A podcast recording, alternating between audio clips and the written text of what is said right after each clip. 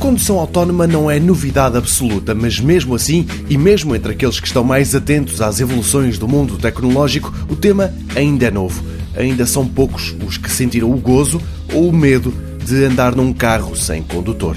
Assim, a Consumer Electronics Show de Las Vegas é uma ocasião perfeita para as empresas desse ramo mostrarem em que ponto da evolução é que estamos. No entanto, e apesar do local ser dos mais propícios, ninguém arrisca tanto quanto a Lyft, uma concorrente da Uber, e a Aptiv.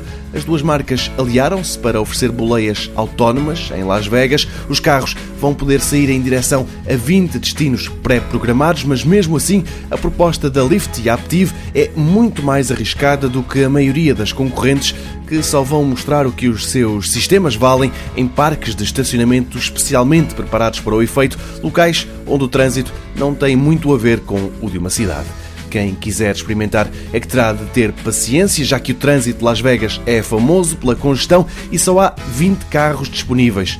Antes da viagem começar, os passageiros têm que ouvir uma palestra sobre o que, na visão destas duas empresas, é o admirável mundo novo da condução autónoma e depois é deixar a máquina conduzir.